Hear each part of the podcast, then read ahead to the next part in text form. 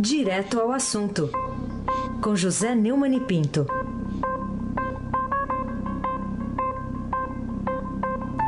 Ah, e hoje eu já estou vendo aqui os assuntos, ele vai ficar só na malandragem, hein, Neumann? Bom dia. É, só no sapatinho. Bom dia, Raíssen Abac, o craque. Bom dia, Almirante Nelson. É hoje, Almirante, é hoje. Bom dia, Moacir Evangelista Biasi. Bom dia. Família Bonfim, Emanuel, Isadora e Alice. Bom dia, ouvinte da Rádio Eldorado 107,3 FM. Aí sem abaque o craque. E começamos aqui com essa definição, né, Neumann, do Tribunal Regional Federal da Quarta Região, que marcou para 24 de janeiro o julgamento do ex-presidente Lula na Operação Lava Jato. Que consequências isso traz para o cenário político aí do momento? É, o Lula, você foi condenado pelo juiz Sérgio Moro a nove anos e meio por corrupção e lavagem de dinheiro lá na 13 terceira vara criminal, na primeira instância, em Curitiba. Isso foi no dia 12 de julho e, e tem a ver com um processo sobre ocultação de patrimônio de um triplex no Guarujá. Tribunal Regional Federal da Quarta Região, em Porto Alegre, é o Tribunal de Apelação. Se a condenação de Lula for confirmada pelo colegiado, ele poderá se tornar inelegível pelos critérios da lei da ficha limpa. Lula também poderá ser preso, com base em jurisprudência firmada até agora pelo Supremo Tribunal Federal. Há uma perspectiva disso mudar, mas por enquanto, por, por enquanto, condenados em segunda instância podem ter a pena executada se o juiz quiser. O ex-presidente será julgado na oitava turma. É composta por três desembargadores. O relator da ação penal é o magistrado João Pedro Gebran Neto. Esse aí já concluiu o voto, é, mas ainda não tornou público. Ontem, o desembargador revisor, né, aquele que vai é, cumprir o papel é, que o Lewandowski cumpriu no, no mensalão, o Leandro Paulsen, pediu que fosse marcada a data do julgamento. Então, foi marcada para o dia 24 de janeiro e ele então deverá entregar o seu voto. O terceiro juiz da oitava turma, que cuida das ações relativas à Operação Lava Jato, é o desembargador Vitor Luiz dos Santos Lau. E aí também poderá ler o seu voto na sessão ou pedir vista. Né? Se ele pedir vista, aí o julgamento poderá ser adiado. Que pelo visto é tudo que o Lula quer, porque a defesa está reclamando só da velocidade do processo. Pois bem, se não pedir, aí fica valendo o que for votado. O Lula foi condenado, Raíssa, pelos crimes de corrupção passiva, lavagem de dinheiro, supostamente recebido da empreiteira OAS, através da reforma e melhoria no apartamento triplex, lá no Guarujá, no litoral de São Paulo. A defesa de Lula está reclamando enfaticamente do ritmo acelerado adotado pela Justiça na ação contra o ex-presidente. Vai preparando, vai preparando aí o, o rabugento, Almirante. Vai preparando o rabugento. Segundo os advogados do petista, ele é alvo do law uso indivíduo dos procedimentos jurídicos para persegui-lo politicamente. Põe o, o, o rabugento no aí, Almirante.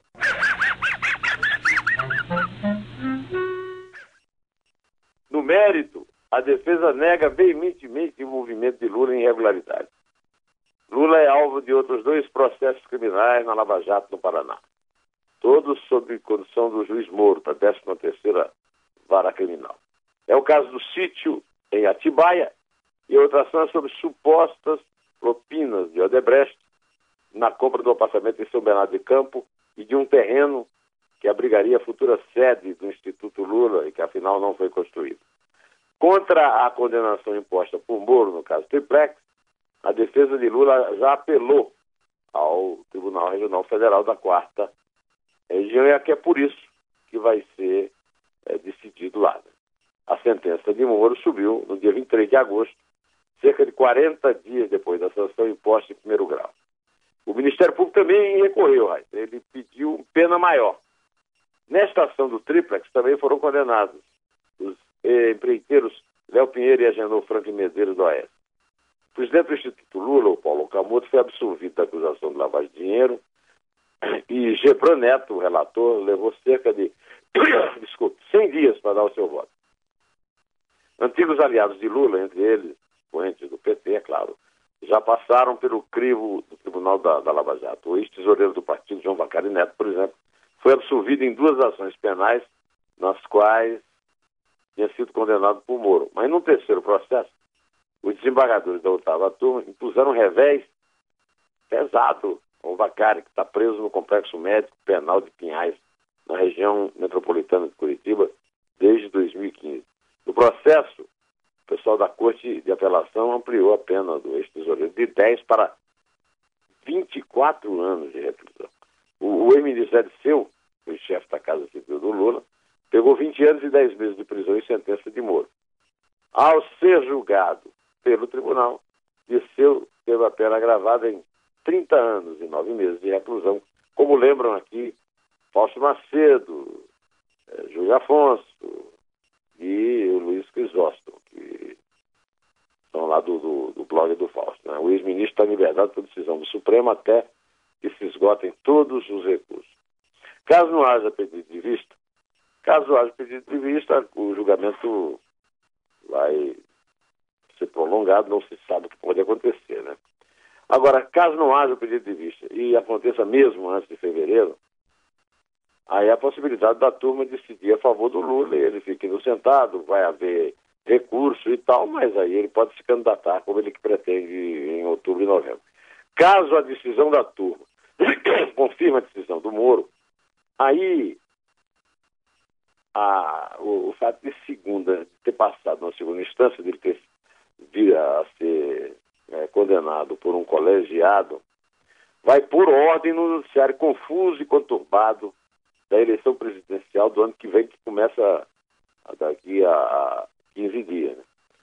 A eventual candidatura de Lula, que só será confirmada se o tribunal absolver, é tratada como favas contadas nos meios políticos e na imprensa, nos meios de comunicação.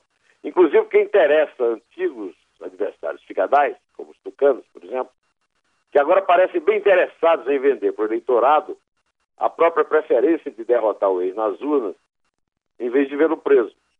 Trata-se de uma basofa infâmia, pois não há cidadão nenhum acima da lei numa democracia. E o PSDB não tem direito adquirido de absolver em limine nenhum condenado, em nome de serviços inestimáveis, que o partido não prestou à democracia, o condenado. A respeito disso, o Estadão publicou um artigo meu, viu, na página 2 de hoje, intitulado Que diacho de democracia é essa? Quanto à nova tese da defesa do Lula, fica valendo o aviso do sambista Bezerra da Silva, que conheci tocando zabumba no show de estreia de Zé Ramalho. Falando demais vira bicho. Eu já avisei para você parar com isso. Ai, sem abaixo.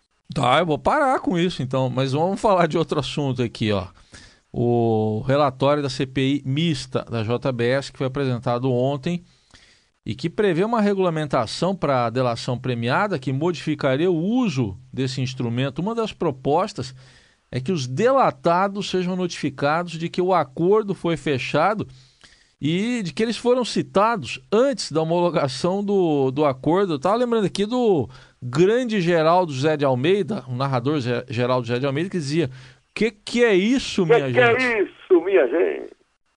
Hein? É aí é o caso de chorar, viu? Quando tiver o bebê chorão aí, pode botar, viu, homem? Que é o caso de chorar, viu?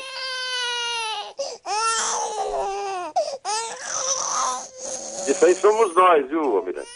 Somos nós, é. Hum. Na prática, isso faria com que os futuros investigados fossem avisados de que estão na mira dos investigadores. Rapaz, essa turma está sempre disputando algum privilégio novo para bandido, para condenado.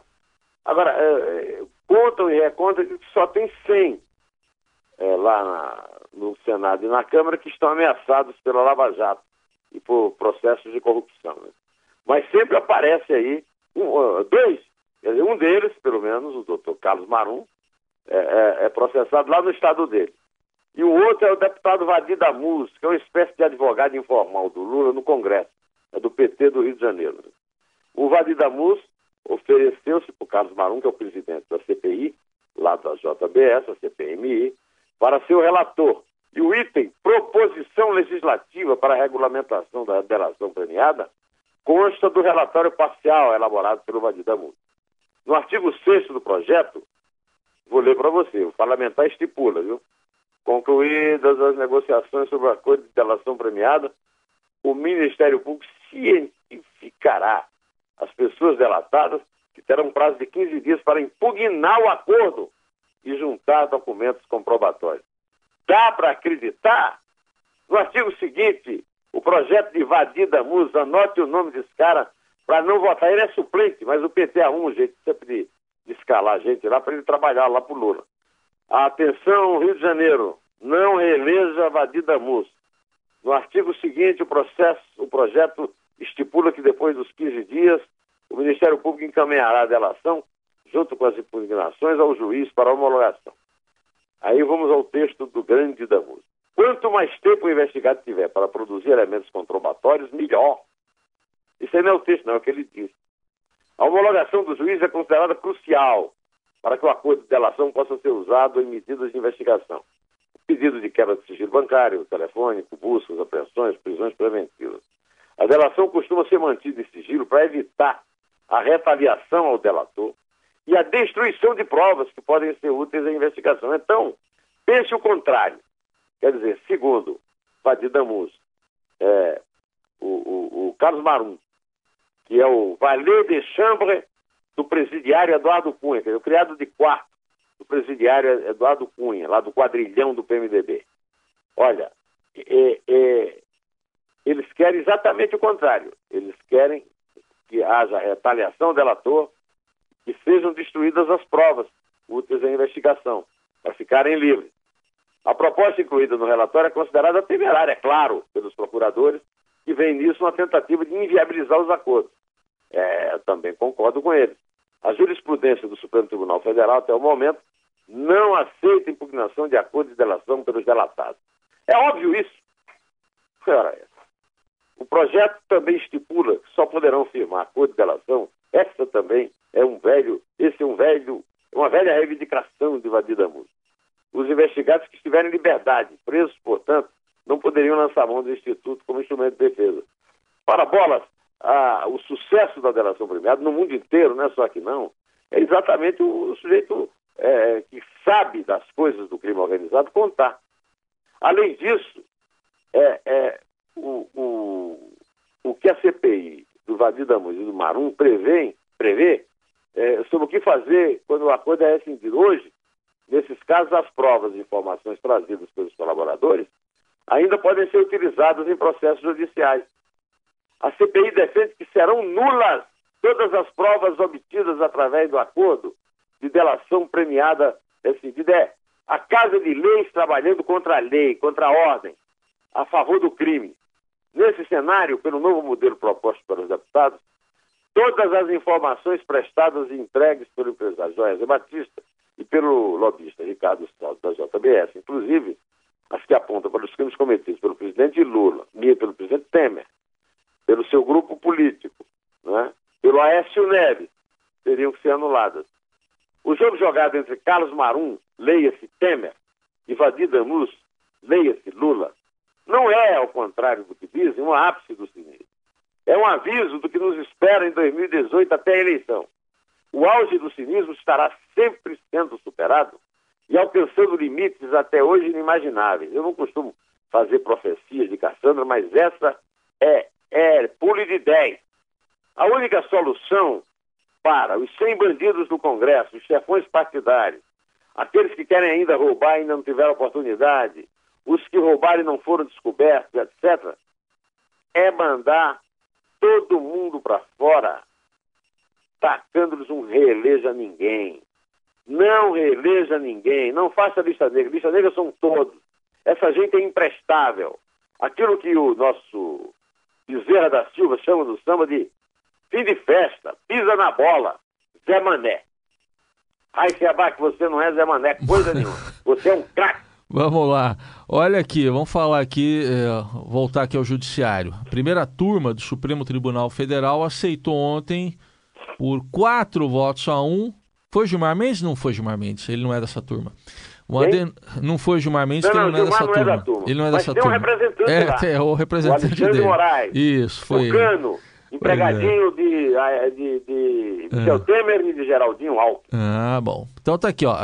Foi aceita a denúncia contra o senador e presidente do DEM, Democratas, José Agripino Maia, do Rio Grande do Norte, pelos crimes de corrupção passiva e lavagem de dinheiro. Você tá aí. Você ficou surpreso com isso aí?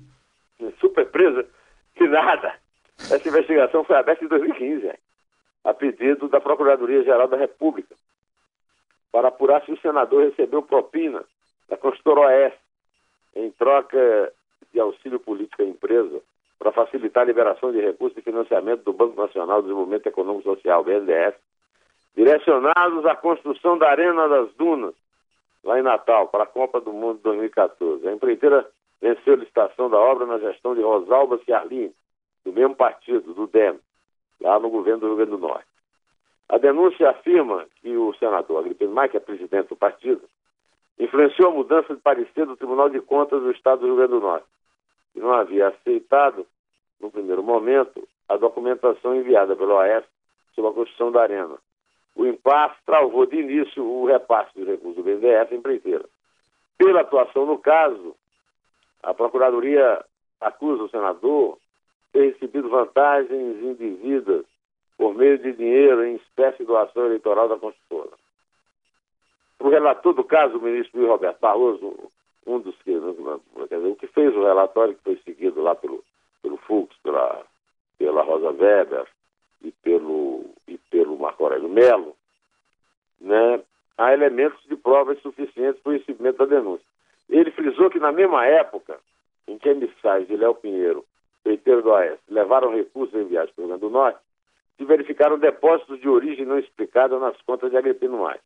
Segundo Barroso, a questão dos depósitos serem fracionados em quantidade para evitar alertar as autoridades financeiras é um dos, dos indícios de recebimento de vantagem devida. Isso é uma espécie de combo da corrupção, né? A corrupção, em primeiro lugar, atinge governo, oposição e neutralidade, direita, esquerda e centro.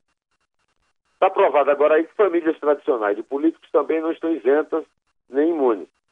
O Zé Agripino é filho de Tarcísio Maia, foi governador do Rio Grande do Norte. Sobrinho de João Agripino, foi ministro de Jânio, governador da Paraíba. Ele mesmo foi governador. É presidente, do, é, é, quer dizer, elite, elitíssima da política tradicional brasileira. Agora, é, além disso, né, é, essa história de meter o TCU no meio, né? né os governadores controlam o TCU porque nomeiam. Caso, o DEM controla o TCU do Rio do Norte porque nomeou seus membros. É, bom, é, é, uma história que se repete. E, e, ela só vem aqui reforçar a importância de, no mínimo, manter, no mínimo, manter os dispositivos legais que tornam possível o trabalho de faxina que tem sido feito por agentes federais, procuradores, juízes honestos e competentes, seguindo a tendência mundial. A Lava Jato é resultado da tendência mundial contra a qual investem o Valé de Chambre, o criado de quarto de, de Cunha, e o advogadinho de porta de cadeia do Lula. Tentativas como essa da CPMI, da JBS para livrar Temer, Lula, Écio, Agripino, são crimes de lesa pátria, de escroques cínicos, aqueles definidos no samba do Bezerra, e que você não tem nada com isso, meu amigo Raíssen Abac, o craque. Pode continuar, meu amigo. Vou continuar aqui com um último assunto, né? É uma descoberta que circula aí nas redes sociais. Ontem o Estadão aqui fez reportagem no portal também. Descoberta de que Bolsonaro já foi bolivariano na vida. É surpreendente, Neumani? É, de fato, é, eu por essa não esperava, né? apesar da entrevista ter sido publicada no Estadão. Isso. É, é, quando o pré-candidato à presidência, o deputado Jair Bolsonaro, do PST do Rio, classificou como jogo sujo a divulgação nas redes sociais do conteúdo da entrevista dele que ele concedeu ao Estadão em 99, a respeito de Hugo Chávez, ex-presidente da Venezuela, morto em 2013. Agora, o, o, a intervenção militar dos seus é, prosélitos pregam, isso não é jogo sujo, é jogo limpo, é democrático. Né? Na época, lá em, em 99, o, Chaves morreu em 2013. Na época, o Bolsonaro afirmou que a chegada de Chaves ao poder era esperança para a América Latina. Rabugento nele, Almirante!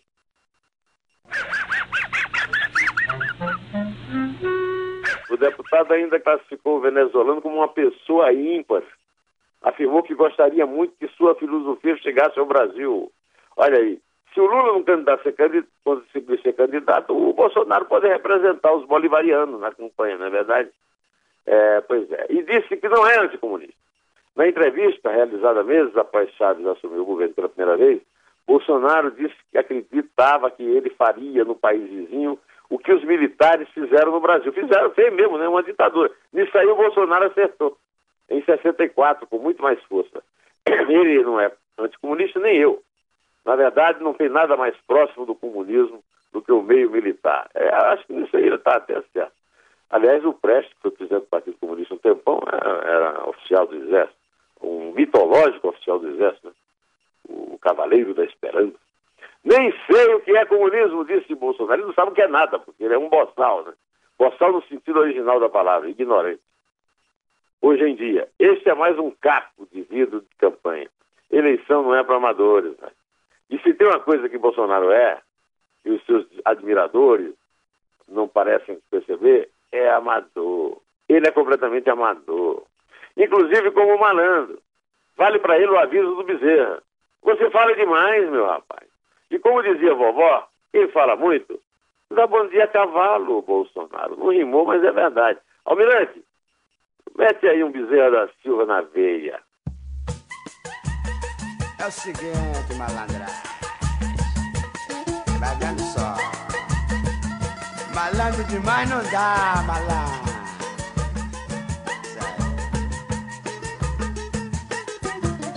Eu já disse a você que malandro demais vira bicho. E também já lhe pedi pra você parar com isso.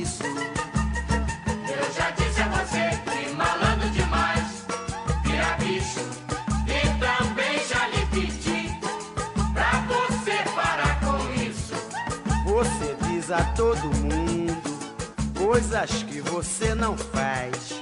E na roda de malandro, todos me chamam malandro demais.